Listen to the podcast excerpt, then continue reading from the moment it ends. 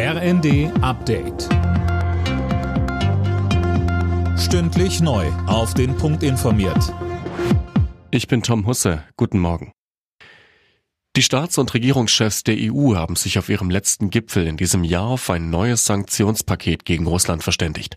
Das sieht weitere Strafmaßnahmen gegen russische Institutionen und Verantwortliche vor, außerdem zusätzliche Handelsbeschränkungen.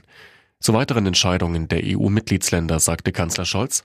Wir haben ein 18 Milliarden Hilfspaket für die Ukraine verabschiedet, sind bedeutende Schritte zur Absicherung der Rechtsstaatlichkeit überall in Europa gegangen, haben den Erweiterungsprozess neuen Schwung verliehen, inklusive der Verleihung des Kandidatenstatus für Bosnien und Herzegowina.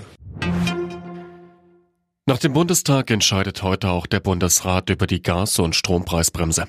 Die Preise sollen für 80 Prozent des bisherigen Verbrauchs gedeckelt werden. In Kraft treten soll das Ganze im März und dann rückwirkend auch für Januar und Februar gelten.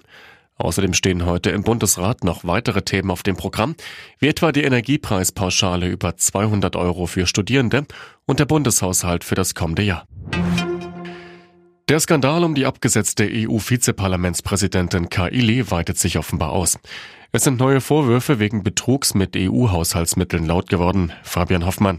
Genau, konkret geht es um die Bezahlung von Parlamentsmitarbeitern. Die Europäische Staatsanwaltschaft beantragte die Aufhebung der Immunität von Kaili, die weiter in U-Haft sitzt. Sie steht im Fokus des Korruptionsskandals im Europaparlament. Unter anderem Katar soll Geld gezahlt haben, um Entscheidungen zu beeinflussen. Kailis Lebensgefährte hat laut Medienberichten mittlerweile zugegeben, Teil der Machenschaften gewesen zu sein. Parlamentspräsidentin Metzola kündigte als Konsequenz aus dem Skandal weitreichende Reformen an.